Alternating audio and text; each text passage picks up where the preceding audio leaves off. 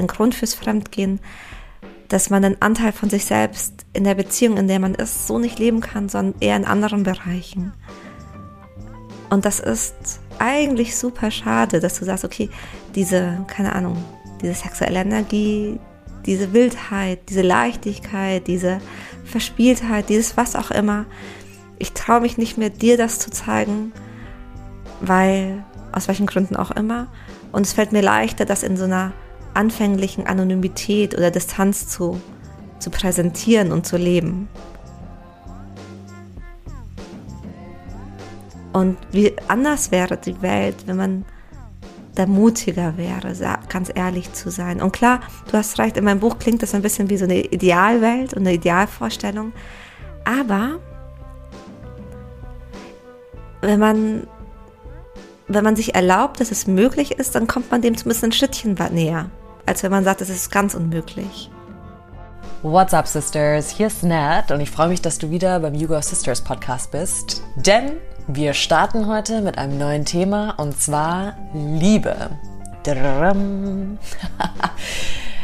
Liebe ist so ein großes Thema, let's face it. Wo fängt man an? Wo hört man auf? Liebe ist überall, Liebe ist nirgendwo. Was ist Liebe? Jeder hat eine andere Definition von Liebe. Es gibt so viele Unterkategorien, deswegen du kannst dich auf eine ganz, ganz, ganz tolle Folge und auch eine geile Reihe über Liebe gefasst machen. Ich freue mich schon total. Es ist ganz anders irgendwie von den Gesprächen her, von der Energie her. Ich bin sehr gespannt, was du sagst. Und wir haben heute zum Kick-Off die coolen Socken von dem Hello Lovers Podcast und zwar Annika und Sharon. Beide sind Autorinnen, total cool. Sharon ist Paartherapeutin und Annika ist Journalistin und Autorin. Und beide haben eben diesen Podcast Hello Lovers, in dem sie über die Liebe sprechen. Und heute sind sie bei uns. Wir starten in das Thema mit den beiden rein. Wir haben uns auf die Themen Identität und Fremdgehen hauptsächlich fokussiert, aber dann haben wir doch gemerkt, wow, alles hängt irgendwie zusammen und es gibt so viele Sachen, die damit reinspielen. Deswegen, du wirst einen riesen Einblick kriegen in das Thema Lieben, in das Thema Bewusstlieben, Herzschmerz, Umgang auch mit Herzschmerz. Was ist Fremdgehen? Wie wird das heutzutage angesehen?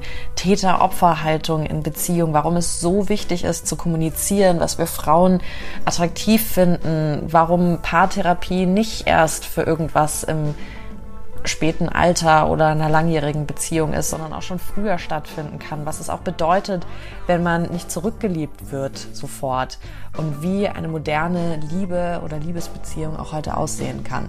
Wir haben so viele Themen angehauen. Es ist richtig schön privat auch geworden. Ich, deswegen möchte ich mich auch nochmal bei den beiden ganz herzlich bedanken. Das ist auch nicht immer selbstverständlich.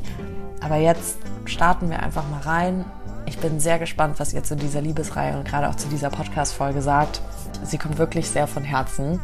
Ihr werdet auch sehr viel Privates über mich erfahren, was auch sehr interessant, eine, was auch eine sehr interessante Erfahrung für mich war, ähm, in diese Ecke meines Lebens mal Licht zu werfen.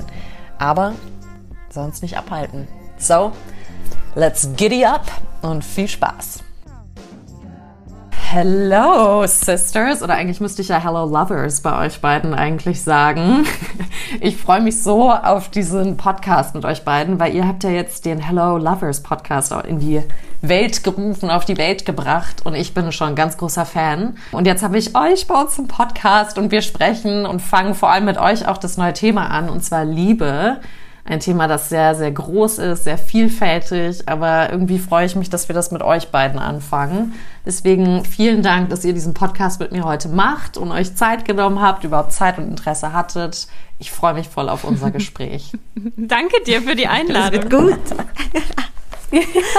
Es ist wirklich schön, es wird total cool. Ich bin, es fühlt sich ein bisschen an, als wären wir mal auf der Couch gemeinsam, Anni. Ich lieg schon. Gut. Ihr seht es noch nicht.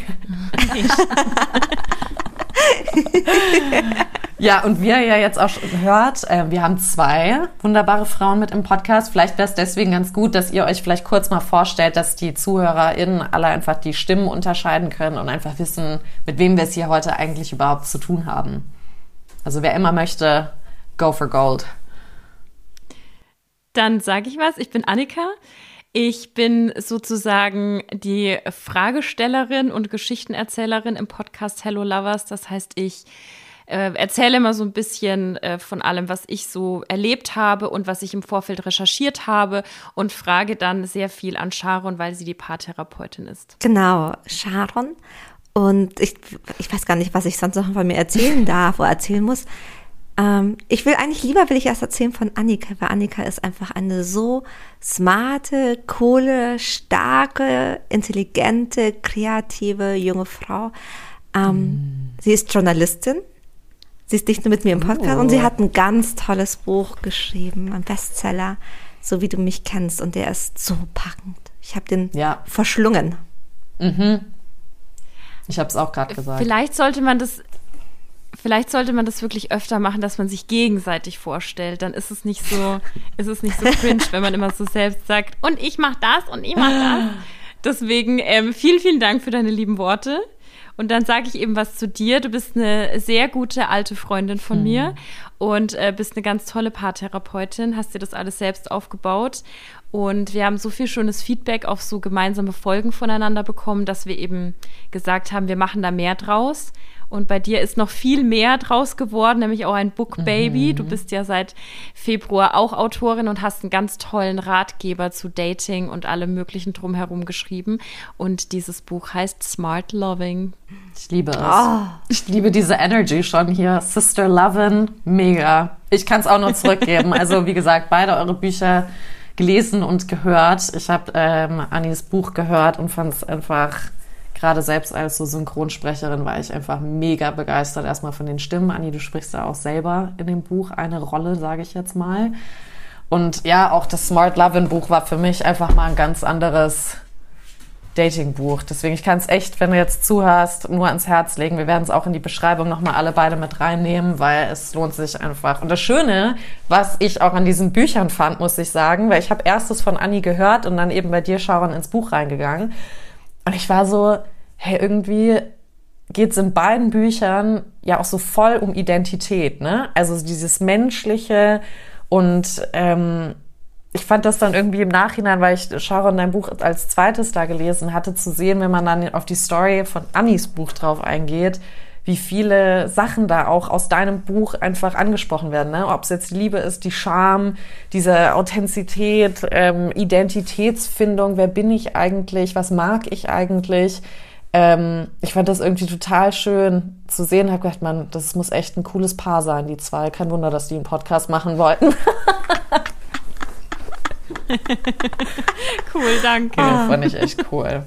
Ja, und wir haben uns ja heute hier mal zusammengefunden, wie ich schon gesagt habe, mal ums Thema Liebe zu sprechen. Das ist ein wahnsinnig großes Thema. Es ist in jedermanns Leben oder jeder Frau Leben auf jeden Fall am Start, hoffentlich bei jedem im Leben irgendwie am Start. Bevor wir jetzt in das richtige Thema reingehen, weil wir haben ja gesagt, wir wollen heute mal ein bisschen über Identität sprechen, ein bisschen übers Fremdgehen, auch die Identität in einer Beziehung zu wahren oder auch ein bisschen so Schamgefühle würde ich einfach mal so eine ganz lässige Frage am Anfang mal weghauen.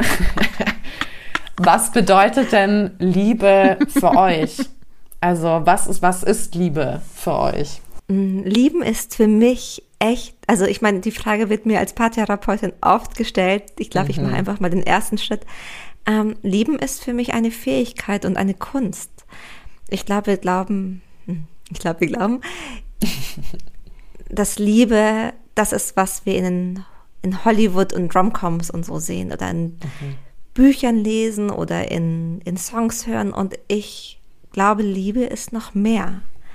Ich glaube, dass wir, oder würde die These in den Raum schmeißen, wir haben oft von unseren Eltern oder unseren Bezugspersonen oder in der Schule oder im Studium Liebe viel erfahren, aber was da alles möglich ist und wie tief man da gehen kann und wie auf welche Art und Weise man Lieben wirklich zu einer Kunst macht.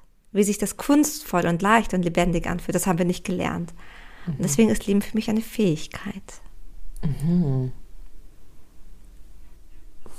Mhm. Ich bin auch gerade völlig erschlagen. ja, krass schön. nee, also da schließe ich mich auf jeden Fall an. Was mich gerade so beschäftigt, ist vor allem, dass wir oder vielleicht auch ich mhm. bei Liebe ganz schnell an dieses lieben und geliebt mhm. werden denke, an dieses, an diese Form von Beziehung. Und dass äh, ich beschäftige mich gerade auch aufgrund meines Schrei meines aktuellen Schreibens mit diesem mit diesem Gedanken jemanden oder irgendwas äh, zu begehren, ohne dass die andere Person das vielleicht weiß. Also wirklich lieben in dem Gefühl für mhm. dich und, und nicht sofort was mhm. zurückwollen, nicht sofort ähm, das zu verwechseln oder zu vermischen. Und ich glaube, dass das sehr, sehr schwer ist, weil die wenigsten mhm. verliebt sein möchten, ohne dass sie zurückgeliebt werden, was ja auch verständlich ist. Aber dadurch ist das mhm. immer so krass gekoppelt einfach sofort. Und dadurch, glaube ich, haben wir mhm. auch so viele negative Assoziationen mit, äh, weil Liebe ist dann Verlust und Liebe ist mhm. äh, Trauer, ähm, äh, Verletzung, Fremdgehen, wie du schon angesprochen hast. Und ich glaube, das schließt vielleicht den Kreis zu Liebe ist eine Fähigkeit, dass das halt auch ein Teil davon ist, dass man Liebe so ein bisschen mal so ein bisschen in Ruhe lässt, ne? Boah, ich spüre es so hart. Total, es ist so beides, ne? Dieses, boah, das, so wie du es beschreibst, Anni, dieses Liebe mal in Ruhe lassen, es zieht einen so richtig hin und man denkt sich, das würde ich gern verstehen, ich würde gern, ich würde es gern können und gleichzeitig ein, uh. Voll, also ich habe, ich sag null, dass sie das kann. Das ich wollte nämlich gerade fragen, und wie funktioniert das genau? Hast du einen Trick gefunden? Nee, ja. Ich habe eine gute Freundin, die letzt diesen sehr schlauen Satz gesagt hat, dass sie hat gesagt, ähm, das Schönste ist, sich so oft wie möglich im Leben zu verlieben. Mm. Und dann war ich so, äh, weiß nicht.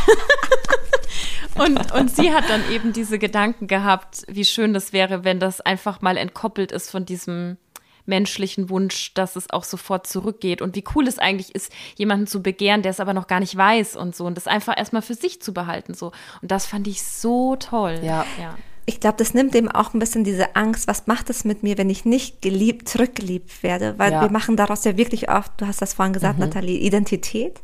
Mhm. Aber wenn ich mhm. nicht zurückgeliebt werde, dann bedeutet das, ich bin nicht liebenswert. Ja. Aber das sind eigentlich zwei sehr unterschiedliche Dinge. Also nur ja. weil ich nicht zurückgeliebt werde, heißt es nicht, a, dass ich grundsätzlich nicht geliebt werde, dass mhm. ich in aller Zeit nicht von dieser Person geliebt werde, sondern es heißt einfach nur die Art und Weise, wie ich dir Emotionen und Gefühle und welche Gedanken ich dir entgegenbringe, kommt nicht auf die genau gleiche Art und Weise zurück, was bedeutet, es ist einfach keine Transaktion, es ist kein Tausch mehr.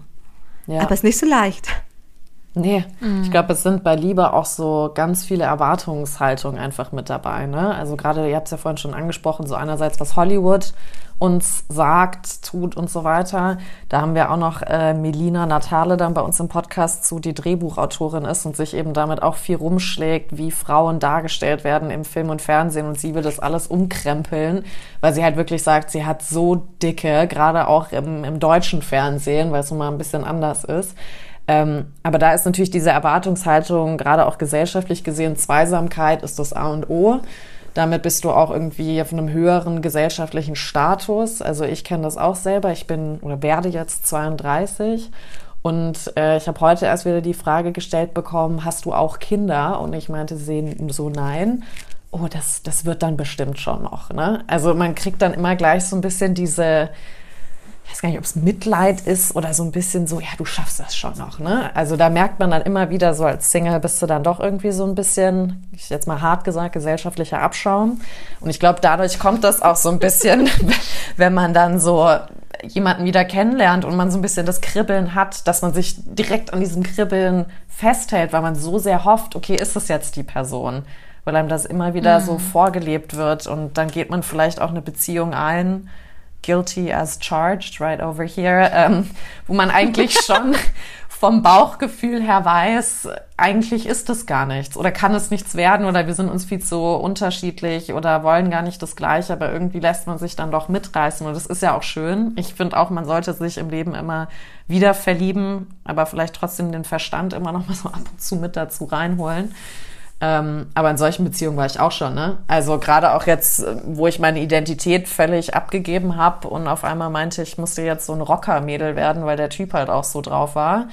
Ähm, das ist schon interessant, was da einfach mit einem passiert. Deswegen finde ich es voll schön, dass du auch sagst, Sharon, dass es eine Fähigkeit ist, die man irgendwie vielleicht auch erlernen muss. Und dann dein Ansatz, Anni, dass man halt eben sagt, ja, dass man es auch einfach mal so gedeihen lässt oder so. Ne? Also erstmal überhaupt guckt, das muss ja nicht immer alles so schnell gehen. ja, war total interessant zu sehen, wie viel Druck wir da, also Mann und Frau, ne, ähm, alle da irgendwie haben, dass es einfach klappt und dass es dieses für immer auch irgendwie gibt, obwohl ich da auch schon ein bisschen desillusioniert bin, muss ich sagen, ob es dieses für immer wirklich heutzutage als in der modernen Liebe überhaupt noch gibt.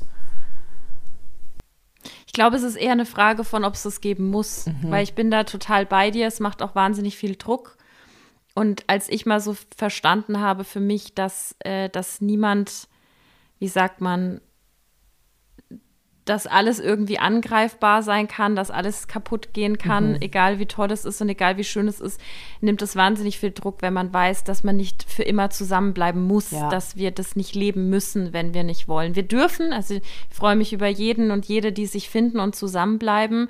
Ähm, das ist wunderschön und gleichzeitig glaube ich, ist auch dieser Ansatz, äh, sich so oft wie möglich im Leben zu verlieben, wie, wie schön ist dieser Gedanke mhm. bitte? Vielleicht ja. Vielleicht wird es helfen, wenn wir, anstatt zu sagen, das Ziel ist, in einer Beziehung zu sein und eine Familie zu gründen, zu sagen, ich liebe bewusst. Weil ich kenne viele Leute, die sind in einer Beziehung und da ist ganz viel Nähe und Intimität und Verletzlichkeit und Ehrlichkeit und, und Lebendigkeit irgendwann verloren gegangen. Und dann mhm. ist die mhm. Beziehung gar keine bewusste, aktive Entscheidung, sondern Gewohnheit. Mhm. Und wenn ich sage, ich liebe bewusst, ich kann auch sehr bewusst für eine Nacht lieben oder mhm. sehr bewusst äh, mich auf eine Person kennenlernen, also, ein, also einlassen oder sehr bewusst mit einer Person für ein paar Tage, Stunden, Wochen, Monate, Jahre verschmelzen, um es auf diese Art und Weise ganz anders zu genießen. Und vielleicht ist das ein schöneres Ziel. Und auch die Frage so, also da, da frage ich mich manchmal, vielleicht fehlt Leuten einfach eine gute Antwort oder eine gute Reaktion. Weil das, was dir entgegengetreten ist, es klang eher fast, als wäre, als hättest du ein Problem, als wärst du, ich bin Hundemama, irgendwie ein ja. reaktiver Hund, mit dem man gerade in die Hundeschule geht, damit er das noch irgendwie gut macht. Ja. Aber keine erwachsene Powerfrau, die ganz viel in ihrem Leben erlebt, gefühlt, bestimmt auch manchmal irgendwo dagegen gelaufen ist, wie wir alle. Ähm, das spricht dir das ja komplett ab, dass du ein multidimensionaler Mensch bist. Super schmerzhaft. mhm. Voll. Ich glaube, es macht aber heutzutage vielen Menschen, inklusive mir auch, so Angst, ähm, gerade was du jetzt so angesprochen hast, dieses Mal so das bewusste Lieben auch einfach nur mal für eine gewisse Zeit. Oder also gerade so als Frau habe ich jetzt im letzten Jahr wirklich gemerkt, wow, ich verspüre auf einmal einen Druck, weil ich weiß, ich werde jetzt 32, alle um mich herum kriegen Kinder. Ich weiß, ich will auch irgendwann mal Kinder haben. Also da musste ich mich auch erstmal hinsetzen, will ich das überhaupt? Oder ist das das, was mir einfach mhm. jedes so von klein auf Mutter, Vater, Kind spielen so eingeprägt wurde? Man hat als Frau Kinder zu haben. Ähm, aber da habe ich gemerkt, nee, ich will das auf jeden Fall irgendwann haben und die alle ärgern und wenn die dann ihren Freund oder Freundin oder was auch immer nach Hause bringen, richtig schön bloßstellen, da freue ich mich schon richtig drauf. aber dieses einfach mal so, ja, halt einfach dieses Bewusste einfach mal gucken, wo es hingeht, ne? Und ich glaube, das hängt einfach sehr viel, bei mir habe ich da jetzt, also arbeite ich auch gerade therapeutisch sehr viel dran und mit einem Coach, ähm, diese Identität da einfach nicht zu verlieren, ne? so man selbst irgendwie noch in einer mhm. Beziehung zu bleiben. Bei meinen Eltern ist es auch so, die sind getrennt. Das hat mir auch die Illusion von dieser Happily Ever After komplett einfach mal genommen, muss ich sagen. Und äh, mein Knacks, bin jetzt einfach mal ganz offen und ehrlich hier, ist seitdem absolute Unabhängigkeit. Also ich will mich von niemandem abhängig machen, weil ich Sachen mitgekriegt habe, auch beim, von Freunden bei den Eltern, wo ich einfach sage, nee, in die Situation will ich einfach nie kommen wollen und habe mir dadurch natürlich gleich so eine Wand auch aufgebaut und auch so eine gewisse Härte und bis ich das dann schaffe, Leute da reinzulassen, das dauert dann halt immer so ein bisschen. Aber ich merke, mhm. wenn ich dann richtig liebe und es zulasse, ja, dass da halt mit meiner Identität auch was passiert. Und in mhm. meiner vergangenen Beziehung, ich bin vom Sternzeichen Löwe, ich bin sehr verschmust, muss ich sagen. Also wenn ich dann zulasse und du mein Rudel und Gehege darfst, ja, als also Mann jetzt, ich als heterosexuelle Frau, dann bin ich schon sehr committed. Also ich mache keine halben Sachen, entweder ganz oder gar nicht. Und mir wurde sehr viel oder sehr häufig fremdgegangen. Also ich hatte einen Ex-Freund, der ist mir 13 Mal fremdgegangen. Und das kam dann so nach und nach raus, richtig classy auch. Das ist jetzt schon was länger her, so da war ich 18, 19.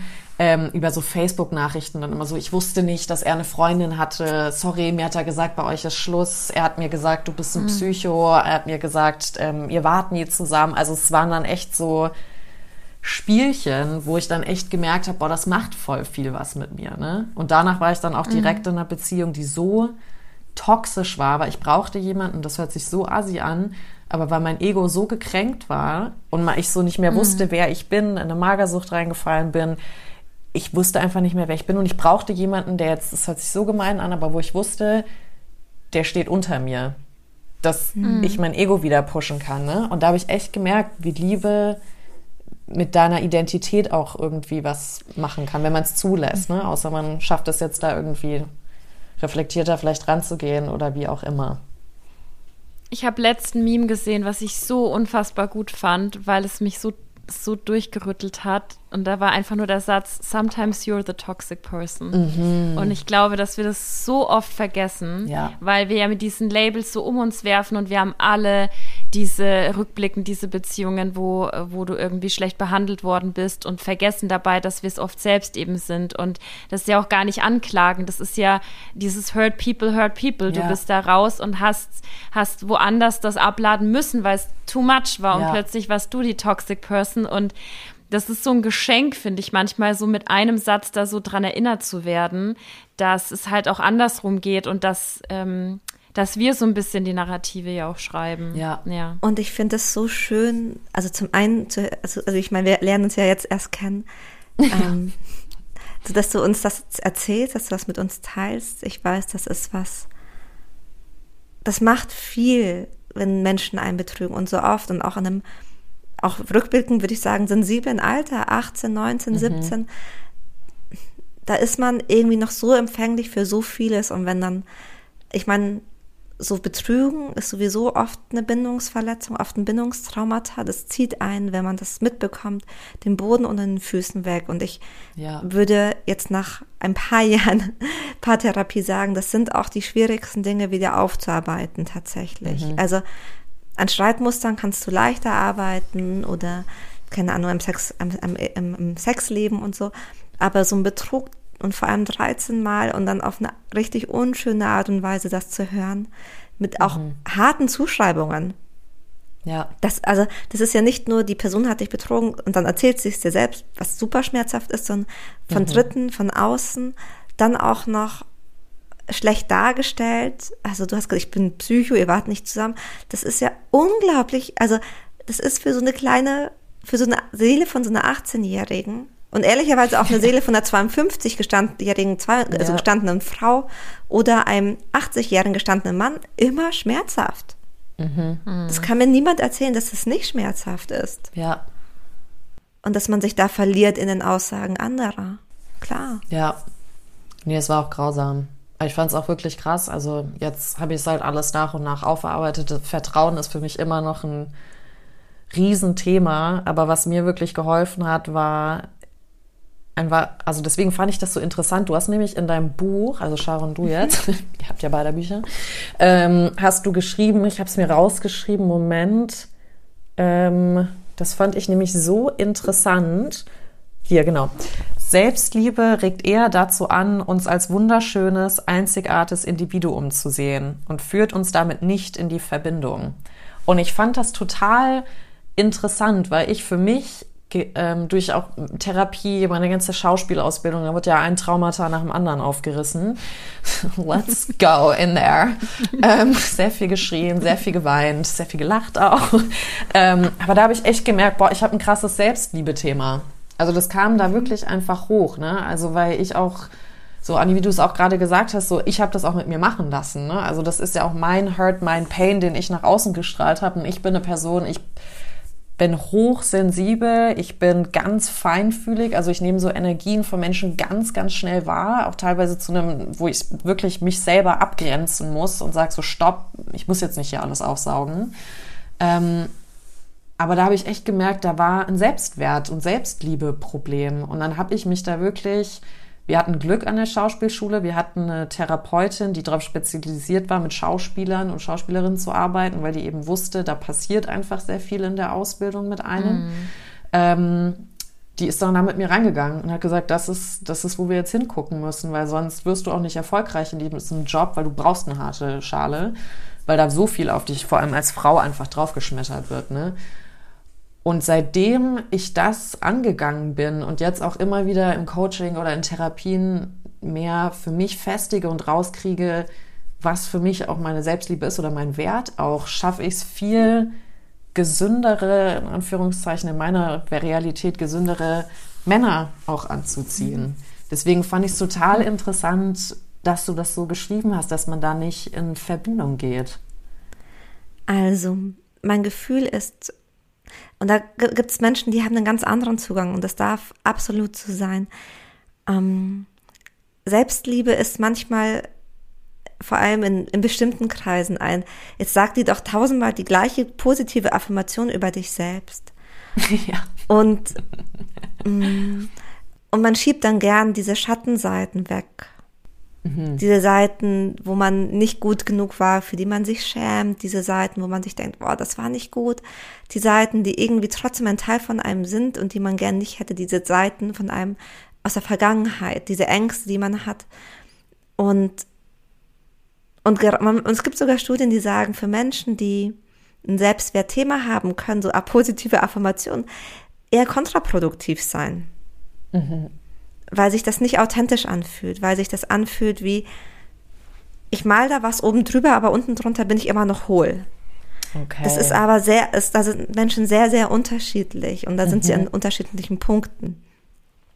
Ich merke aber, dass selbst Mitgefühl, also dieser, dieser so ganz freundlich, so freundlich wie eine gute Freundin mit einem umgeht, wenn man einen Fehler macht. Mhm. Sich besser anfühlt, egal wie sonst das Thema aussieht.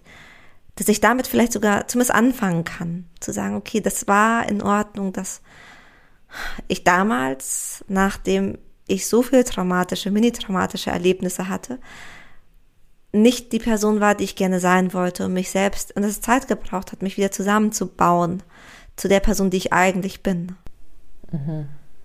Und Selbstmitgefühl ist sowas, das geht, also für mich persönlich auf so einer anderen Ebene. Das hat viel mehr mit Akzeptanz zu tun. Mhm. Und das ist, daher kommt so dieser Gedanke. Nee, das finde ich schön. Das macht dann jetzt auch mehr Sinn für mich, muss ich sagen. Weil da habe ich echt kurz gestockt. Ich habe so gelesen, ich so, Moment mal. Was waren denn deine Gedanken dazu? Oder was sind auch deine Gedanken dazu, Anni?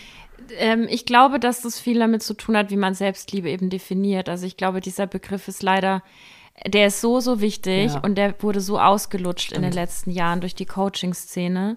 Also ohne da jetzt einen Finger auf jemanden zu deuten, aber ich glaube, dass der Begriff so verwaschen ist und dass äh, wir nicht mehr so wirklich wissen, was eben Selbstliebe bedeutet. So, also wenn ich, wenn ich jetzt so dran denke, an meine Zeit, wo ich, wo ich irgendwie eine Woche im indischen Ashram geschwiegen habe und äh, dermaßen an meine, an meine, an mein Selbst gekommen bin, ist das halt wirklich eine andere Erfahrung, mhm. als wenn ich halt dreimal am Tag sage, you can do it und dann denke, damit wäre es halt erledigt. Und ähm, ist jetzt beides sehr, sehr krasse Beispiele, aber ich glaube, das ist so die Problematik mit dem Begriff. Ne? Mhm. Und ich glaube, du, Sharon, bist da eben in eine in so eine, in so eine sehr berechtigte Kritik reingegangen dessen, wie, wie wir mit dem Begriff umgehen. Mhm. Ja. Und, und gleichzeitig ist es ja eben auch schade, weil sehr viele Menschen dadurch diesem, also ich merke, dass so, sobald ich so Worte in den Mund nehme wie Selbstliebe, Selbstakzeptanz, Reflexion, Yoga, mhm. so whatever, sind die Leute so, ah ja, das ist dann schon sehr spirituell. Ich denke mir mal, was ist denn spirituell? Komm mal auf dein Leben klar, so. Na, also alle denken, alle denken immer, äh, alles ist, ist ah. real und dabei nehmen wir am allerwenigsten mit den Augen wahr. Also ich bin so müde von, von diesen mhm. Hyper, Hyperrealisten. Ich kann das gar nicht mehr, ich pack das gar nicht mehr. Ja. ja. Und das Traurige ist bei diesen ganzen Hyperrealisten, dass sie halt einfach einen Teil, also, nochmal, das ich habe manchmal auch sehr rational, also Menschen, die sagen, es gibt keine Gefühle und das tut mir dann manchmal in der Seele weh, weil ich. Wow. Moment. Was? Hold up. ja, aber hatte ich jetzt auch ein tolles Buch, was ich jedem empfehlen kann. Das ist eigentlich für Frauen geschrieben, aber ich finde, Männer müssen das auch lesen. Das heißt Come As You Are. Und Ah, da ist schreibt toll. sie drinne, um, we don't give us room for the feels because a lot of us don't believe we actually have feels anymore. Und ich finde, das ist sehr, eine sehr prägnante Aussage für unsere Zeit momentan. Voll. Und wenn du daran denkst, wir, ich meine, wir sind alle in unseren 30ern, oder wir drei jetzt, Mhm. ich weiß nicht, wie es für die ZuhörerInnen ist. Aber das war schon eine Zeit, also ich weiß, ich habe sehr oft gehört, dass ich eine Heulsuse bin.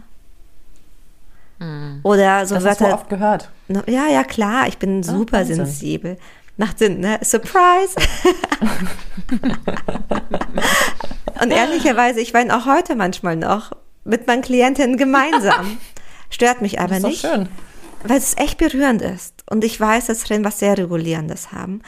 Aber Menschen erzählen einem, du bist nicht wütend, du bist nicht traurig, du, bist zu, du bist zu hysterisch, stell dich nicht so an.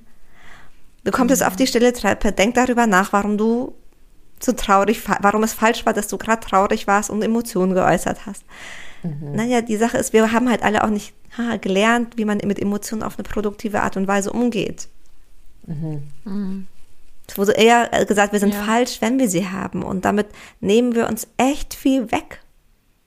Ja, vor allem wir Frauen haben ja. Ja. auch so ein bisschen beigebracht bekommen, einfach so zu ertragen, ne?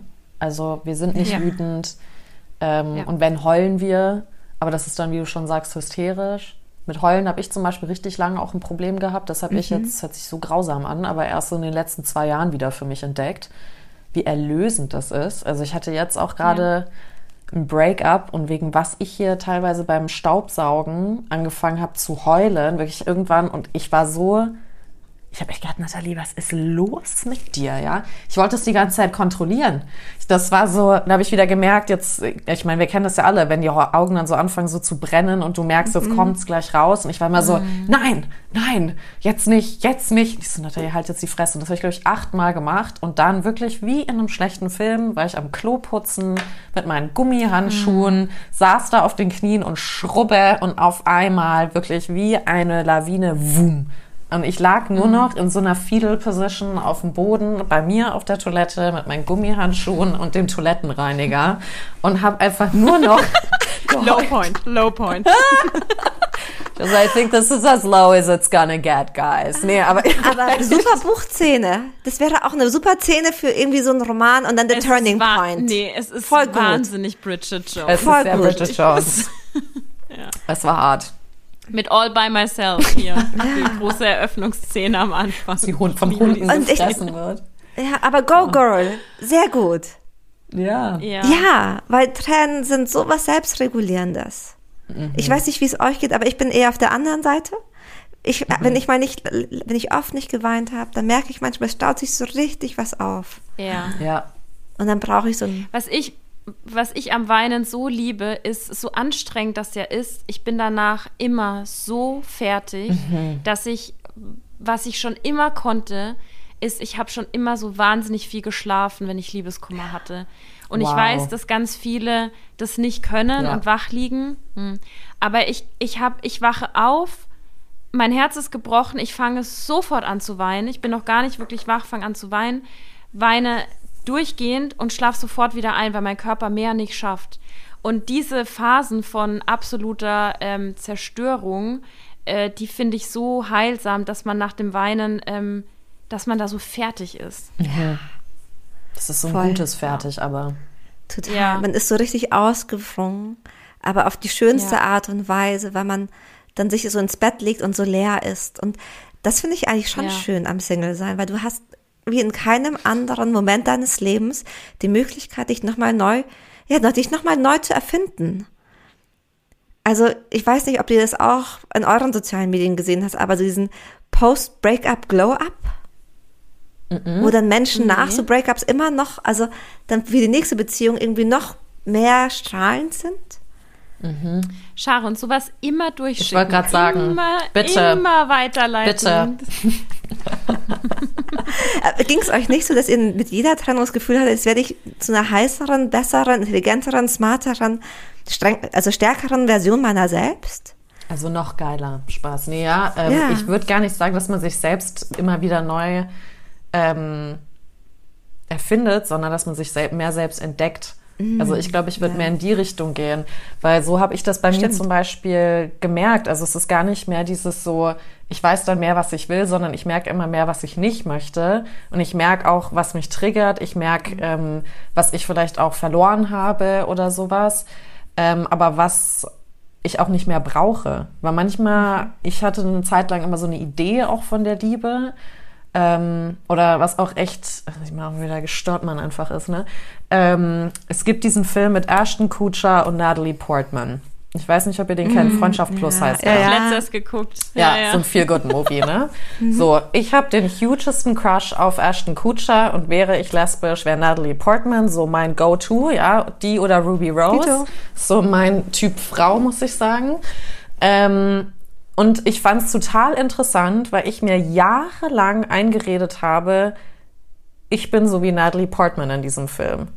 So dieses Mysterium, unerreichbar und so, nee, an dich lasse ich mich nicht ran und so weiter. Und ich merke immer nach jeder Trennung mehr, nee, ich bin Ashton Kutcher. Ich bin der, der diese Karotten da ins Gesicht hält und, und halt super emotional romantisch offen ist. Und ich habe mich so lange dagegen gewehrt. Und ich merke jedes Mal nach einer Trennung immer mehr, I need to embrace the side of me. Es ist okay, völlig so offen zu sein, vulnerable, intim sein zu wollen so, wie heißt das im Englischen so schön, so paint the walls red, ich will deinen Namen vom Berg runterschreien, so du bist mit mir.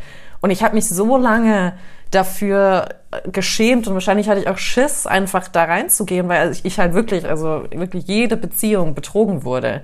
Und einfach immer wieder dachte, wenn ich mein Alles gebe und wirklich diese Ashton Kutscher Nummer da im Prinzip durchziehe, dann werde ich eh wieder auf den Boden knallen. Ne? Aber deswegen für mich ist das gar nicht so eine neue, ähm, neuer Aufbau, sondern mehr wie so eine, ah, geil, jetzt, jetzt lerne ich mich noch mehr kennen und ich kann noch mehr aus mir wachsen und ich sehe, es ist nicht nur, ähm, das ist ja auch so schön in diesem Buch Come As You Are drin, ich glaube, du hast es auch mit dem Garten mal bei dir im Buch mit drin, Sharon, dass man halt eben so ein Beet ist, in dem mehrere Sachen passieren können. Also nicht einfach nur, du bist eine Rose, sondern vielleicht bist du eine Sonnenblume und gleichzeitig wächst da aber auch irgendwie, weiß ich nicht, ein Kohlrabi oder sowas.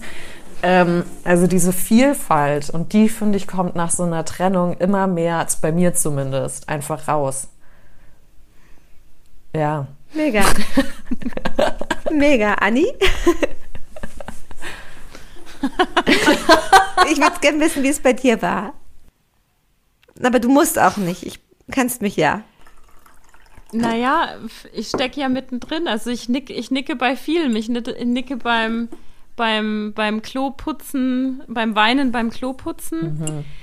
Und bei der Vielfältigkeit, ich, ich merke halt auch total, dass, dass ich mich besser kennenlerne. Ich weiß jetzt nicht, ob es dadurch irgendwie bunter oder vielfältiger wird, aber ich werde kompromissloser, was natürlich auch, ähm, also was für mich was Positives ist.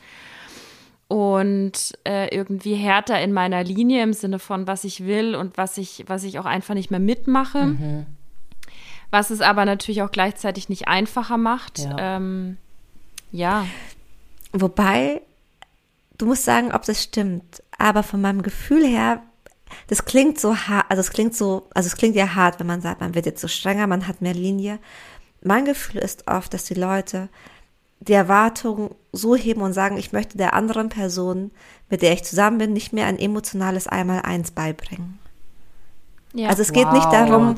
zu sagen, keine Ahnung, ich hätte jetzt gern den Multimillionär, der aussieht wie eine Mischung aus Ashton und Natalie, sondern ähm, ich will einfach dir nicht mehr beibringen, keine Ahnung, wie man dann emo also wie man emotional auf Dinge eingeht. Und bevor ich dir das erklären muss und schon wieder in eine Caretaker-Rolle gehe, bin ich lieber Ja. alleine. Aber das bringt mich zu einem zu einer anderen äh, Sache, wo du, glaube ich, auch ähm, was dazu sagen kannst, Sharon, weil du warst ja auch auf einer Dating-App schon, als du Paartherapeutin warst. Und ich muss ehrlich gesagt sagen, dass ich ähm, es sehr lange verschleiere, was ich mache, weil ich glaube oder ich merke, dass es Männer wahnsinnig abschreckt zu sagen, du machst einen Podcast über die Liebe, weil dann kommen, weil entweder haben sie krass Angst, Also so, oh mein Gott, über mit was beschäftigst du dich und analysierst du mich oder whatever. Oder eben dieses, ähm, also entweder Angst durchleuchtet zu werden oder so dieses, ich habe keinen ich hab keinen Bock mit dir so tief zu gehen, ich habe keinen Bock, ähm, dass, dass du da wahrscheinlich beim zweiten Date jetzt äh, ähm, hier die Emo-Schiene fährst. Also ich spreche jetzt im Jargon von Männern ähm, und, und eben nicht von Frauen. Und deswegen, ich persönlich ähm, versuche das sehr, sehr lange ähm, nicht zu offenbaren, weil ich keine Lust habe, darauf reduziert zu werden und auch falsch verstanden zu werden. Ja. Also, ich kann es total nachvollziehen, dass man nicht reduziert werden will. Und ich musste an eine Zeit denken, bevor ich Paartherapeutin war, aber trotzdem schon über die Liebe geschrieben habe und zum Beispiel eine Liebeskolumne mhm. hatte. Und ich weiß noch, ich war auf einem Festival, habe da jemanden kennengelernt und der zweite Satz meiner Freundin war, weißt du, und sie schreibt eine Sexkolumne. Ich wollte gerade sagen, das war nicht immer Liebe. Das war schon auch, da war schon ein bisschen Erotik mit dem Spiel. Aber also im Nachhinein sehr, sehr, also sehr, sehr jugendfrei. Naja, auf jeden mhm. Fall, also mit dem Gedanken musste ich schon mich früh auseinandersetzen, ob ich eventuell in Anführungsstrichen Männer verschrecke. Und habe festgestellt, mh, mm, entweder ich habe jemanden, der sehr mutig ist, sich mit den Themen auseinanderzusetzen, die ich mitbringe, mhm. weil ich lasse mich in keine Box mehr reinpacken. Mhm. Also ich fühle mich, das, ich hoffe, das kann man gut nachvollziehen, aber in dem Augenblick, als ich meine Emotionalität und meine Empathie und alles, was da mitkommt und auch mein Wissen als Paartherapeutin oder meine Meinung, als ich das akzeptiert hatte, habe ich mich gefühlt, als würde mich endlich verstehen, wie ich diesen Ferrari, den ich die ganze Zeit hatte, fahren kann, anstatt dauernd in den einen Crash, in den nächsten Crash, in den nächsten Crash, weil ich mit den PS-Zahlen nicht umgehen kann. So hat sich's angefühlt für mich. Mhm. Ja, voll. Aber klar, die Auswahl wird geringer. Aber ich wollte jetzt auch, also ich war an dem Punkt nicht, dass ich sage, ich will eine polyamoröse Beziehung und 15 Männer und Frauen gleichzeitig daten, sondern halt eine Person. Und dann dachte ich mir, das wird ja irgendwie möglich sein. Ja. Ich finde auch schön, also, dass wir alle lachen dabei. Du, es ist ein, es ist ein richtig verzweifeltes Lachen. Ja, es aber es war so möglich. Es war es möglich. War möglich. Ja. Und warum, also ich, ich habe noch keinen guten Grund gefunden, warum es, wenn es vor zwei, drei Jahren möglich war, heute nicht mehr möglich sein sollte. Also. Ich glaube, ja. man darf es halt nicht so erzwingen, ne? Ich merke es immer so, wenn man, ich habe so ein paar Freundinnen, die gehen wirklich so Kampfdating auf äh, Tinder, nenne ich das immer, die dann wirklich teilweise zwei, drei Dates am Tag haben und ich denke mir echt so. Was? Boah also ich pack sowas einfach nicht. Also es wäre mir viel zu anstrengend, dieser ganze Smalltalk. Und wenn mir da noch einmal ein Typ Nadu mit einem Zwinker-Smiley schreibt, so wirklich, da blockieren, kommt blockieren. mir, ja, kommt mir schon wieder alles hoch, wenn ich es einfach nur dran denke. Aber ich habe genau das, ich finde es so schön, Anni, dass du das gerade gesagt hast. Ich habe genau das gleiche Problem, weil erstmal, wenn ich sage, ich habe You Go Sisters als Podcast, Männer mich dann fragen, also wirklich Männer, ähm, was ist das? Ja, ist ein Podcast für Frauen, ist gleich, ach, so eine feministische Scheiße oder ah, so eine bist du also oder bist du eine Emanze? Also da kommt gleich so eine Wertung Halleluja. mit drauf und deswegen, ja, ich will, also man schämt sich nicht dafür, aber man merkt halt auf einmal, man überlegt schon fünfmal, wie verpacke ich das jetzt? Oder wie sage ich das? Und weil ich will es eigentlich auch gar nicht verheimlichen, aber ich will auch, weil ich schon weiß, ich bin eine sehr starke Frau, auch eine Persönlichkeit, die groß ist und die auch Platz braucht. Und das ist aber völlig in Ordnung, meiner ja. Meinung nach. Ich, aber ich merke so, okay, ich kann die jetzt nicht gleich am Anfang überfordern. Und wenn dann noch Schauspielerin mit dazu kommt, das ist für mich eigentlich noch schlimmer, weil dann habe ich immer das Gefühl, ich bin wie so ein Entertainment-Faktor. Das ist dann ja, immer ja, so, ah, außergewöhnlich. Ähm, nee, wir reden nicht über mich, sondern nur noch darüber. Und dann ist man so für eine Zeit lang so total interessant und dann merken, das ist bei mir, und das haben mir jetzt auch echt ein paar mhm. Ex-Freunde oder so Ex-Affären immer gesagt, so, ja, wir dachten, also ich dachte, du hast halt diese Energie und die fand ich total geil, aber du hast die ja durchgängig. Also ich kann da nicht mithalten. ich sehe, ach nee, ich spiele kein Spiel, das ist mir viel zu anstrengend, Spiele zu spielen. Das habe ich in meiner Jugend gemacht, so don't need to do that anymore. Aber ich merke, dass ich wirklich anfange, Du nennst es ehrlich lieben, Sharon, in deinem Buch, was ich wunderschön fand. Da kam mir auch eine Träne, als ich das gelesen habe, weil ich echt dachte, ja, fuck, ehrlich lieben, Mann, wie schwierig das einfach heutzutage, also mir persönlich einfach fällt, weil ich immer anfange zu kalkulieren, wann sage ich was über mich. ähm, mhm. weil ich einfach Schiss habe, dass es eben dieses abschreckt. Und eigentlich sollte man ja dann denken, gut, dann ist es die Person sowieso nicht, ähm, wenn es die dann abschreckt. Aber ich wollte das gerade sagen. Ich glaube, ähm, also ich glaube, was, was wichtig ist, ist so ein bisschen vielleicht nicht total rein zu grätschen mit, alle, mit allem, was man irgendwie macht und Leute zu überfordern. Gar nicht mal, was das inhaltlich angeht, sondern vielen ist es ja auch zu krass, wenn man ein bisschen, ich will jetzt nicht sagen, in der Öffentlichkeit steht, aber Öffentlichkeitsarbeit macht, mhm. öffentlichkeitswirksame Arbeit macht. Mhm. Ich zum Beispiel sage ganz lange meinen mein Nachnamen nicht, weil wenn die Leute mich googeln, wissen sie so, so viel mehr über mich als ich über sie und das ist auch einfach irgendwo unfair. Mhm. Aber wenn Leute, wenn Männer sagen, wenn Männer Begriffe benutzen wie du bist so eine oder du bist eine Emanze, mhm. dann hast du da eigentlich eine gute Voll. Selektierung, weil das, das, das ist einfach so unterste Schublade. Da, da, also das kannst du schon fast als Geschenk sehen, weil dann zahlst du den Kaffee und gehst und, und dann war's das. Aber ich glaube, wenn du merkst, ähm, dass da sich jemand rantastet und es eben interessant findet, dann kann man da ja auch mehr, mehr Info dann rausgeben sozusagen.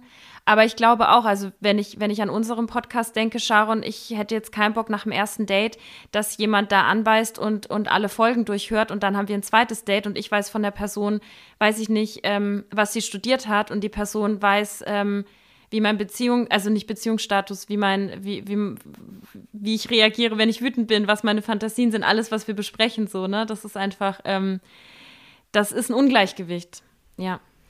Mhm. Ich habe gerade überlegt, weil das sind ja, ist ja eigentlich eine Frage, die ihr stellt, im Sinne von, wie gehe ich damit um, dass ich da diese, das sind ja eigentlich Geschenke, die ihr der Welt mitgibt und das sind so tolle Dinge, die ihr tut. Und dann aber die Sachen zurückzuhalten, die eigentlich euch ja auch scheinen lassen, aus der Angst, dass da jemand kommt, der es kaputt macht. Mhm. Mit so einem Wort. Und ich kann diese Angst total verstehen, weil weil man sich verletzlich macht. Beim Dating sowieso und bei jeder Form von öffentlichkeitswirksamer Arbeit noch mehr. Mm. Und ich war schon früher jemand zum Beispiel, der, der konnte ganz schön schammig sein. So, der hat sich schnell für Sachen entschuldigt und der dachte sowieso immer in aller, in jeder Hinsicht wäre ich defizitär. Alles, alles war falsch an mir, gefühlt. Ne, wie das halt für mhm. viele jugendlichen Mädels ist. Ja und habe festgestellt, ja, welcher, also wann, wann, wann finde ich persönlich das am allercharmantesten, wenn, wie Menschen mit ihren Fehlern umgehen. Und ich fand es so schön, wenn Menschen so freundlich mit sich selbst und den Sachen umgehen, die sie tun. Und da so ehrlich und transparent und so eine Klarheit mitbringen. So drüber zu stehen, zu sagen, hey, du, der Job, den ich habe, ich bin mir ziemlich sicher, der wird dich einmal einschüchtern. Und wahrscheinlich wirst du mich gleich danach googeln. Aber wenn du es trotzdem wissen willst, dann sage ich es dir, aber wir können gerne über was anderes reden. um der anderen Person so ein bisschen die Möglichkeit zu geben und die Wahl, aber auch da sehr klar zu sein und zu wissen, ich weiß genau, wie es wirkt. Also ich muss ja keinem, wir müssen das, in, also man, man hat es ja irgendwann oft genug erlebt, wie das eventuell wirkt, wenn man das und das erzählt. Man mhm. kann das auch vorwegnehmen und wenn man Dinge vorwegnimmt und sich da sehr bewusst drüber ist, dann sind die aus meiner Erfahrung oft nicht mehr Spitzen, die die andere Person gegen einen richten kann. Mhm. Mhm, das ist ein guter Punkt, ja. Dem Ganzen so ein bisschen zuvorkommen. Mhm. Aber es ist auch interessant, ja. ne, weil man sich eigentlich, also wir uns da so ein Schutzschild halt aufbauen. Weil, also ich kenne natürlich auch ein paar Männer, die mehrere Firmen auch haben, gründen oder, weiß ich nicht, hohe Positionen und sowas haben, die du auch alle googeln könntest. Ähm, und die schreiten da ja vorne weg mit. Und ich merke da schon ja, so ein bisschen diese ja, Bescheidenheit bei uns Frauen noch gerade einfach durch den, die feministische Bewegung. Und ich muss sagen, also dadurch, dass ich ja jetzt lange auch in Kanada war und jetzt wieder in Deutschland bin, das ist in Kanada ganz anders aufgenommen worden als hier in Deutschland. Also da sind wir auch einfach noch viel, viel weiter zurück, muss ich leider sagen. In Kanada war 100%. das halt, wenn ich heute sage, ähm, ich habe diesen Podcast oder ich bin Schauspieler und dann sagen die mal geil. Aber das ist auch mhm. so was, ist, also die ZuhörerInnen jetzt, die mich schon kennen, die kennen die Story, aber in Kanada war es halt immer so, es war nie die Frage, was machst du, es war immer, wer bist du? Mhm. mhm. Und das war für mich, äh, wie wir es am Anfang vom Podcast hier auch hatten, total witzig, weil man erstmal so ist, was sage ich über mich? Oh Gott, wer bin ich eigentlich? Ne? Und erstmal eine kleine Krise. Äh, gehabt in dem Moment, ähm, weil man sich so krass durch die Sachen, die man macht, irgendwie definiert. Aber ich kenne euch jetzt nicht gut, aber was ich schon merke, ist, ihr seid passionierte und leidenschaftliche Menschen, die Ausdruck haben, die was in die Welt tragen wollen, ja, mit einer Intention auch durch die Welt gehen. Und ich glaube, da haben wir wie diese zwei Seiten von der Medaille auch, dass wir halt einerseits was ganz Lautes, Starkes, Kraftvolles mit in die Welt bringen, was wir auch treiben wollen. Und andererseits dieses unglaublich Verletzliche und Verwundbare auch haben, was wir aber auch brauchen, um eben überhaupt diese Intention nach außen tragen zu können. Und vielleicht, also mir geht's oft so, ich habe manchmal einfach sehr Respekt vor der Kraft, die ich auch nach außen habe oder auch wie groß ich eigentlich sein kann. Und ich glaube, das ist so ein bisschen ähm, ja dieses Schutzschild, was ich mir irgendwie selber noch mal ein bisschen aufziehe und deswegen mhm. nicht direkt vorpresche. Bei mir geht es gar nicht so drum wie jetzt bei dir, Anni, dass, dass jemand mich dann googeln könnte und dann alles über mich weiß. Irgendwie ist mir das sogar lieber, weil ich hasse, über mich selber zu reden. ich finde es immer so ein bisschen unangenehm, aber ja, es ist mehr so die Assoziation, die dann da irgendwie so mitkommt bei mir. Mhm. Ja, verstehe ich voll. Mhm.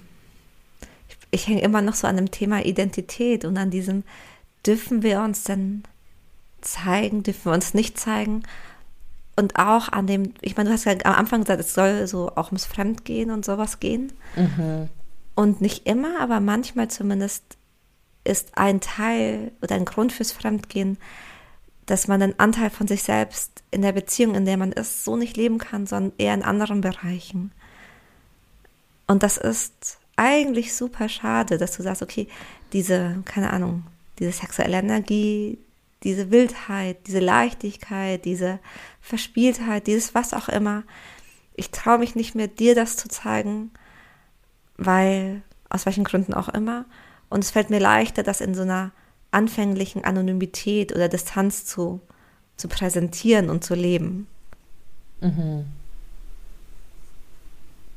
Und wie anders wäre die Welt, wenn man da mutiger wäre, ganz ehrlich zu sein. Und klar, du hast recht, in meinem Buch klingt das ein bisschen wie so eine Idealwelt und eine Idealvorstellung. Aber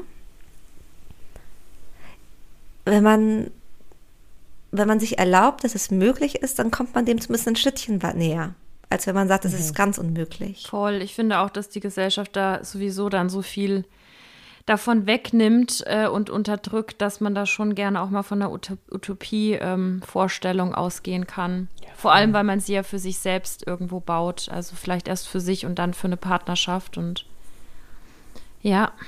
Ich glaube, beim Fremdgehen ist halt auch die Sache, also ich bin selber noch nie fremdgegangen. Es kam einmal kurz davor dazu und dann hatte ich Respekt vor jedem Menschen, der schon mal fremdgehen konnte, weil ich konnte es nicht durchziehen. Das war wirklich so kurz fremd geknutscht und dann direkt wie die Zunge wieder rausgezogen. So, nee, stopp, kann ich nicht. Und bin dann direkt zu meinem Partner gerannt um drei Uhr nachts und habe gesagt, wir müssen sprechen. Hier ist irgendwas ganz wild, irgendwas fehlt mir. Und mhm. deswegen, ich kann das so nachempfinden schauen, was du gerade meintest, so da, dass da man irgendwas nicht ausleben konnte oder irgendwas. Bei mir hat war es eben dieses so, es hat gefehlt.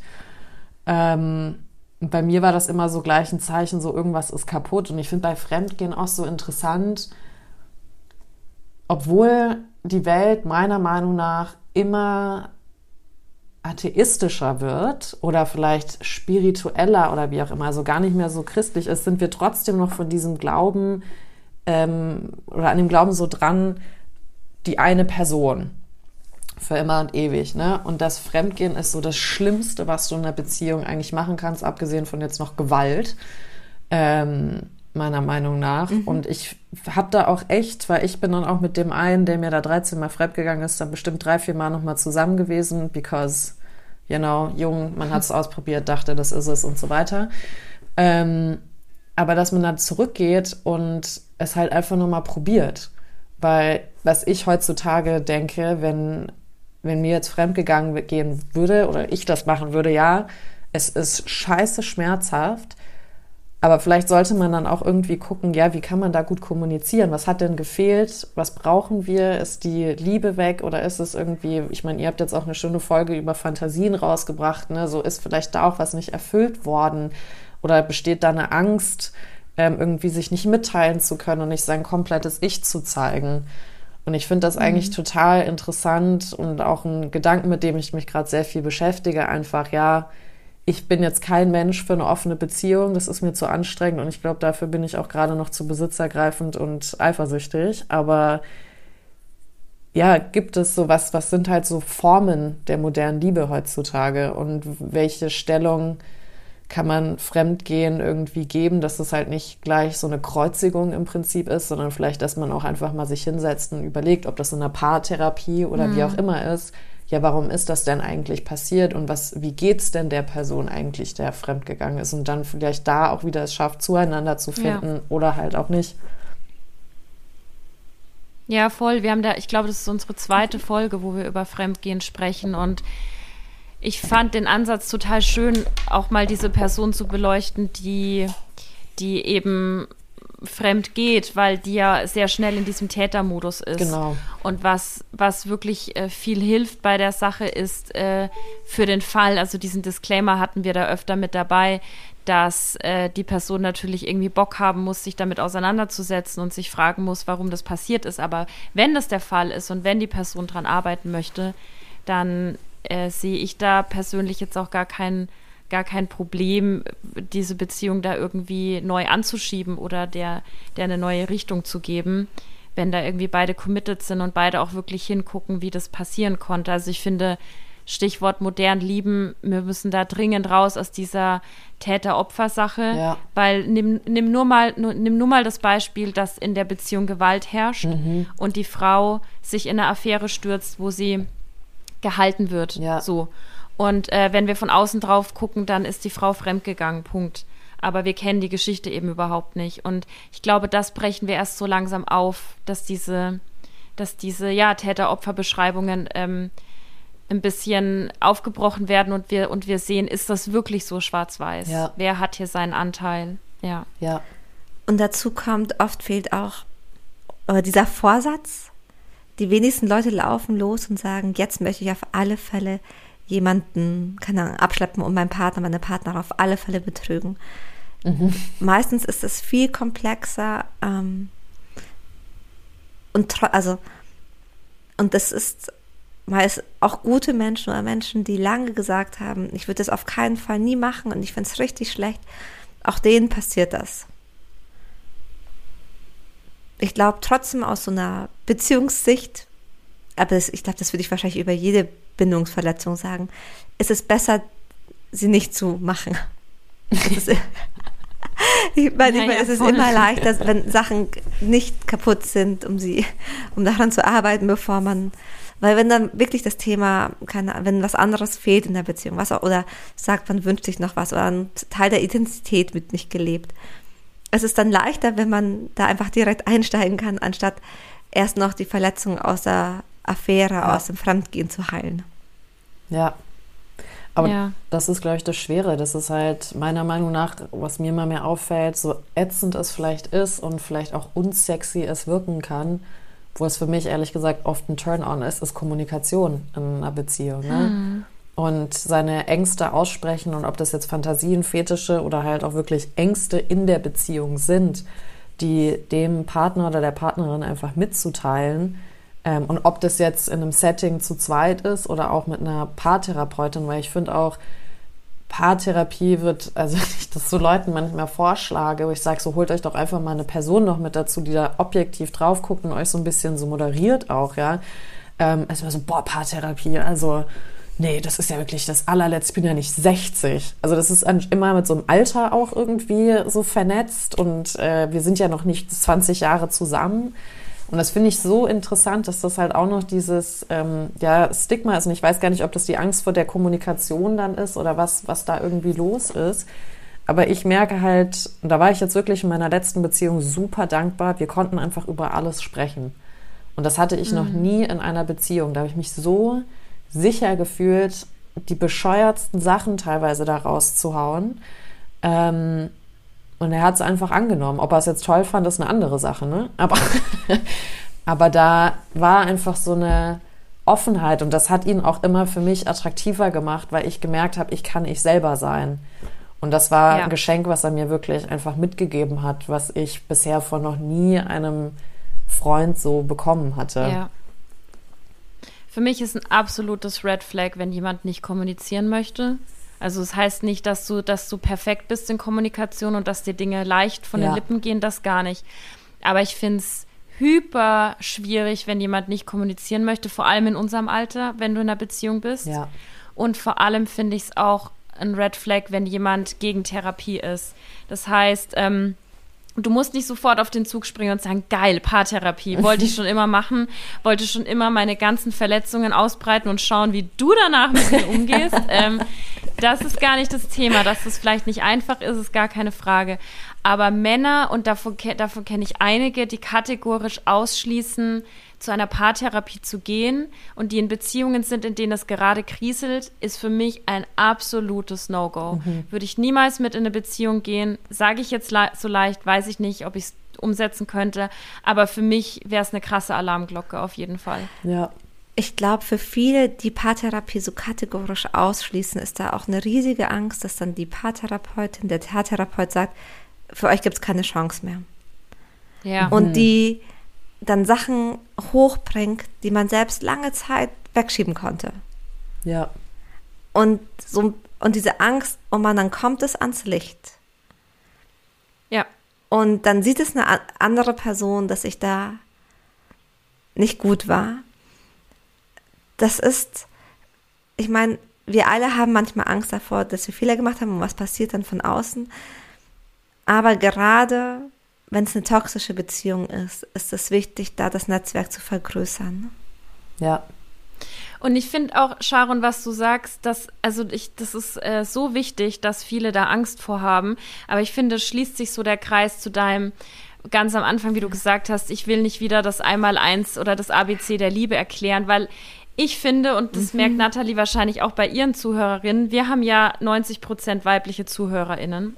Und ähm, du wahrscheinlich was, was ähnliches. Ja. Klar, du richtest dich auch aktiv an Frauen in deinem Titel, das ja. muss man nochmal dazu sagen. Aber ich kenne es auch von meinen Büchern. Mhm. Sharon, dein Buch werden sicherlich sehr viel mehr Frauen gekauft haben als Männer. Und was mir da immer wieder klar wird, ist, dass die Care-Arbeit von Frauen halt auch so weit geht, dass wir Beziehungen retten, indem wir kommunizieren, indem wir anstoßen. Und ich bin so müde, ähm, das jemandem erklären zu müssen, dass er da eine Angst hat und die bitte anschauen soll, weil Mental Health war noch nie so ist so da wie in den letzten Jahren. Und wenn ich Mitte 30 einen Typen treffe, der sagt, er geht nicht zu einer Therapie, dann, dann ist es nicht meine Baustelle, dass ich jetzt wieder meine Zeit investiere, mhm. dem zu erklären, dass das eine fucking gute Idee wäre, wenn er so dermaßen keinen Bock drauf hat. Ja. Aber ich glaube, da müssen wir auch echt gucken. Also wir haben erstaunlicherweise, was äh, Katrin und ich überhaupt nicht auf dem Schirm hatten, aber richtig viele männliche mhm. Zuhörer, okay. weil die einfach sagen, also das schönste Kompliment, was wir je bekommen haben, war von Lukas, Shoutout Lukas, der Papa geworden ist und eine Tochter bekommen hat. Und er meinte, ja. ich weiß jetzt, danke für eure Beiträge, weil jetzt weiß ich, in welche Welt meine Tochter reinwächst und dann kann ich gucken, was ich als Vater machen kann oder wie ich auch besser mit ihr kommunizieren wow. lerne. Ja.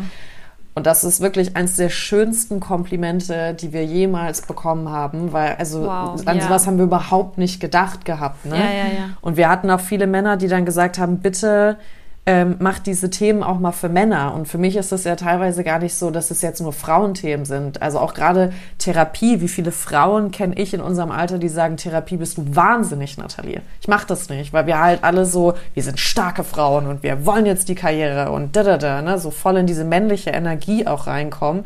Und ich habe viele männliche Freunde, die auch sagen, sie haben voll Bock auf Therapie, sie machen das heimlich und sagen dann, sie haben irgendwie Schachtraining oder so einen Scheiß, wo halt keiner irgendwie hinterfragt oder mit will will. Ähm, weil sie halt einfach Angst oh, haben, ja, weil sie halt Angst haben, äh, dass das rauskommt. Ja. Und ja, ja. es ist so interessant, weil wenn jetzt du als Mann zuhörst, wirklich, wir Frauen finden es wahnsinnig attraktiv, wenn Männer zur Therapie gehen, weil es uns einfach auch zeigt, du bist bereit, in deine, in deine Wunden reinzugehen, aber halt auch vielleicht dir Schuld einzugestehen, weil ich glaube, das ist auch ja, ein mhm. großes Thema bei Therapie Einzelpersonen, hatte ich auch, aber auch in der Paartherapie, mhm. dass du die ganze Zeit halt in deiner Realität und in deiner Wahrheit sitzt und denkst, nee, ich mache doch alles richtig. Ich bin diejenige, die ja, die Spülmaschine ja. hier immer einräumt und du tust nur das Glas da oben hin. Ähm, als Beispiel jetzt super banal, aber ist ein großer Streitpunkt. Ähm, aber dann kommt in der Therapie auf einmal raus, nee, Moment mal, aber du bringst den Müll nicht raus. Also, dass halt diese Schuldeingeständnis, auch ich könnte was falsch gemacht haben. Ich könnte auch irgendwie der Grund sein, warum hier was nicht richtig läuft. Da ist so viel Panik, glaube ich, davor, weil wir immer, gerade wir Frauen jetzt auch denken, wir müssen perfekt sein, wir müssen stark sein, wir müssen mit den Männern mithalten und so weiter. Und die Männer halt einfach denken, was ist unser Platz hier eigentlich noch in der Welt? Darf ich überhaupt jetzt traurig sein, Trauma haben, darüber sprechen? Weil es wird ja von mir erwartet, der Bad Boy zu sein, aber ich soll auch irgendwie nett sein, aber nicht zu nett. Und da ist so viel drin und ich bin bei dir, mein Mental Health A und O. Es ist für mich so wichtig und deswegen so Kommunikation, Mann. Und das, aber ich finde, was ich spannend finde, ist dieses, dieses Blame Game. Weil wenn ich ganz ja. ehrlich sein, das mhm. interessiert mich immer am allerwenigsten als Paartherapeutin, weil es mhm. überhaupt nicht hilfreich ist. Weil ich mhm. war ja meistens nicht daneben. Ich habe keine Ahnung, wie viele Gläser und wie weit jetzt da der Zentimeterabstand ist und ob die eine Person jetzt mehr Kalorien verbrannt hat als die andere. Ich kann es wirklich nicht messen. Dafür fehlen mir die Kapazitäten. Und solange die Leute nicht mich 24-7 bezahlen, damit ich bei ihnen in der Küche sitze, kann ich es auch nicht beurteilen. Und will ich ja. auch nicht. Mir geht es viel mehr um so Dynamiken. Ah, okay, was passiert? Und also das ist das eine. Und ich will vor allem verstehen, wie ist deine innere Welt, aus der du heraus handelst? Weil du einen guten Grund hast, wahrscheinlich so zu handeln, wie du handelst. Aber von außen, da gibt es irgendein Mismatch. Mhm. Ja. Und das rauszuholen, zu verstehen, was ist denn da unten drunter, was du nicht erzählst, was aber super wichtig für die Geschichte ist, um es zu verstehen. Mhm. Das würde ich gern verstehen. Voll. Und das ist ja für die andere Person ja genauso spannend. Und, da das, ja. dann, und dann das wirklich zu verstehen und dann Mitgefühl zu entwickeln und sagen, okay, das ist eine wichtige Info. Und das wissen die Leute ja meistens gar nicht, was die wichtige Info ist. Weil für die ist es ja, die sind wie so ein kleiner Fisch im Wasser. Und das ist auch okay. Das ist eigentlich ein ganz wichtiger Teil von Paartherapie. Da geht's also Blame Game macht mir keinen Spaß. Da schimpfe ich auch, bin ich klar und sage, Entschuldigung, das kann ich nicht beurteilen. Ich möchte gern was anderes. Schön. Ja, Sharon, ich finde, da hast du total recht. Äh, Blame Game, finde ich, macht eigentlich auch immer keinen Sinn. Und ich glaube, da sind wir auch wieder bei dem Thema, was wir ganz am An Anfang hatten. Und zwar einfach, ja, diese Scham, seine eigene Identität vielleicht preiszugeben, überhaupt preiszugeben, was ist in mir los. Dementsprechend vielleicht auch eben auf sowas dann im frustrierten Stadion auf Fremdgehen zurückzugreifen oder wie auch immer. Aber es ist ja einfach wirklich nur ein Ausdruck von sich selbst. Und ich glaube, wenn wir das auch in der Liebe irgendwie erkennen, wir machen alles, ja, weil wir menschlich sind. Wir sind ja keine Roboter, die perfekt programmiert sind, sondern halt einfach, wir sind Menschen und wir haben unsere Fehler und wir haben, auch wenn ich das Wort nicht gerne mag, weil ich irgendwie nicht dran glaube, Schwächen. Und dann haben wir unsere Stärken und das ist ja so schön, warum man vielleicht auch einen Partner oder eine Partnerin oder auch mehrere Partner und Partnerinnen, wie man die Liebe definiert für sich hat, weil man ja jemand noch mit dazu holt. Ne? Also diese Theorie, wie man war mal ein Stern und ist gebrochen und man findet wie seine zweite Hälfte wieder, kann man gerne leben und vielleicht ist das auch bei manch einem so. Aber ich glaube, wenn man sich einfach eingesteht in der Beziehung, hey, ich bin nicht vollkommen und auch ich mache Fehler, genauso wie mein Partner und lass uns da einfach zusammen gucken, wie wir reinkommen oder ich hole mir auch erstmal alleine Hilfe, weil ich traue mich noch nicht da reinzuschauen. Ich glaube, deswegen ist es so, so wichtig, ja, dass es Menschen wie dich, Sharon, gibt, die halt sagen, so, ich committe mich als Paartherapeutin an sowas und ich bin bereit, da reinzugehen, ohne Judgment. Ich glaube, das ist auch ganz, ganz wichtig, dass sich viele einfach verurteilt fühlen. Ne? Also gerade, was wir hatten, auch Anni, was du meintest mit dem Täter-Opfer. Ähm, mm. Deswegen ist es so ein, also ich wirklich, es ist ein wunderschönes Gespräch mit euch beiden gewesen und in eurem Podcast. Ich finde, der ist so wichtig. Ich bin so dankbar, dass ihr den gemacht habt. Ich weiß gar nicht mehr, wie ich drauf kam. Es kam irgendwie bei Instagram, es ist, glaube ich, bei mir aufgepoppt und ich war so, what is this? Ähm, war direkt in. Ähm, deswegen vielen, cool. vielen Dank, dass ihr das macht. Das ist wichtige Arbeit und auch wenn es anstrengend ist oder auch Anni, was du vorhin meintest, dass man es manchmal nicht direkt rausgeben will. Ich finde, das ist toll, dass ihr das macht und bitte hört nicht damit auf, ob das jetzt an Büchern ist oder mit Podcasts oder ihr malt auf einmal oder stellt euch auf die Straße und singt I don't care. Ähm, es braucht Menschen wie euch auf dieser Welt, die halt da keine Scheu haben und einfach reingehen, weil in einer Welt, wo es zwar alles auf so Lifestyle und Me-Time und wie du schon sagtest, Selbstliebe ist ein bisschen verpönt mittlerweile oder ausgelutscht, brauchst einfach Menschen, die noch diese Authentizität wahren und sich auch wagen, sich zu zeigen. Deswegen fettes Lob an euch beide. Äh, macht es bitte weiter. Und jede Sister, ihr gehört jetzt zu unserer Sisterhood Community mit dazu und ich bin sehr stolz, euch damit aufzunehmen. Jede Sister darf am Ende noch mal ein kleines Shoutout an die ZuhörerInnen da draußen einfach mitgeben und das kann alles Mögliche sein von einem einfach, was ihr schon immer mal jemandem sagen wolltet zu diesem Thema oder auch generell oder ein Buch oder ein Film oder ein Lied, was euch bewegt oder vielleicht einfach, was euch im Kopf gerade rumschwirrt wir haben ja schon über eure Bücher geredet, also die sind auf jeden Fall in der Beschreibung drinne und ich betone es auch nochmal, bitte lest sie. Der Roman von Annie war bei mir in zwei Tagen durch. Ich habe es gehört, kann es nur empfehlen. Und Smart Loving von Sharon war auch einfach was ganz anderes, sehr viel Hinterfragen mit dabei, also echt ein sehr aktives Buch. Deswegen vielen, vielen Dank schon mal für das Geschenk, das ihr da in die Welt gesetzt habt. Danke dir. Mir ist sofort was eingefallen äh, für den Shoutout, weil es mich mega freut, dass du vorhin gesagt hast, dass ihr einige männliche Zuhörer habt, weil in den Genuss äh, komme ich sehr selten. Deswegen würde ich so gern äh, einfach sagen an alle Männer, die zuhören, dass wir euch dringend brauchen als Allies in wirklich allen Bereichen, weil wenn ihr hier zuhört, dann habt ihr ein gewisses Interesse und habt ein gewisses Wissen. Und das geht, äh, das fängt da an, dass ihr, dass ihr Mut habt, ähm, Frauen zu daten, die, die vielleicht sehr gefühlvoll sind oder öffentlichkeitswirksame Arbeit machen oder euch zur Paartherapie schleppen nach dem dritten Date. Nee, Scherz. Aber ähm, das fängt da an und das hört da auf, dass ihr uns wirklich bei allen Themen unterstützt, die vermeintlich weiblich sind, aber tatsächlich wirklich uns alle betreffen.